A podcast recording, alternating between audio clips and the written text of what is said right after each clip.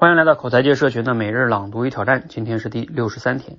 最近啊，我和朋友闲聊，讨论到现在东北三省的人口流失问题，有一位呢就铁口直断说，就是因为天气冷，然后呢说了一堆道理，什么户外活动时间对财富创造的决定性影响，空调发明之后啊，全世界人口迁移的趋势啊等等。反正呢，他就是想证明寒冷的天气就会一步一步的把经济拖向衰败。但是呢，当时马上就有人反驳说：“那你解释解释，这北欧是怎么回事呢？北欧比东北那更冷，但是呢，经济很发达呀，而且还是高福利国家。日本的北海道也不差呀。”哎，先前那位兄弟啊，马上就哑口无言了。你看，一个复杂的社会现象，想靠单独的归因来解释，不大可能嘛。那你说，那个天气冷的解释就没有价值了吗？当然有啊，那是一个很牛的洞察。那该怎么说呢？嗯，如果是我呀，我不会说这个现象就是因为什么什么原因，我会说关于这个现象啊，有一个解释很有意思。好，这个内容呢摘自罗胖六十秒。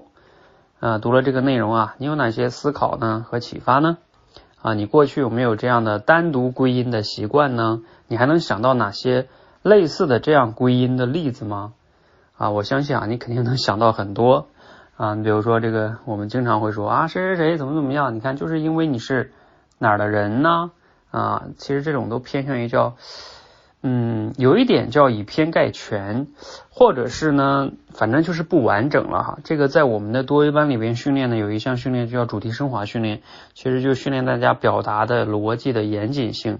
所以我们让大家在提炼主题的时候，往往会跟大家说，你要加上。可能啊啊或许啊 啊往往啊很多时候啊对你要加上这些限定词，这样的话呢就能帮助你规避这种什么什么就是因为什么什么啊这种绝对化的表达。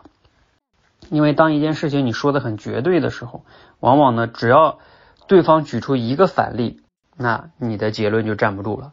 就像那个黑天鹅事件一样，你以前看到的所有天鹅全是白色的，那如果有一个黑黑天鹅，那你这个结论就变了。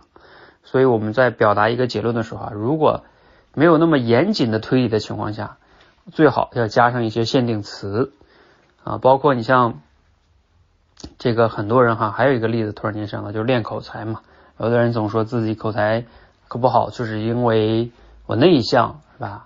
啊，好像别人口才好，就是因为他外向，这个只是一个解释的角度，也是一样的哈，不要这么去解释，你这么解释就是不严谨的。平时说话的时候也是，轻易不要说的那么严谨，不是那么的绝对哈，说太绝对就不严谨了。好，希望大家注意这一点哈。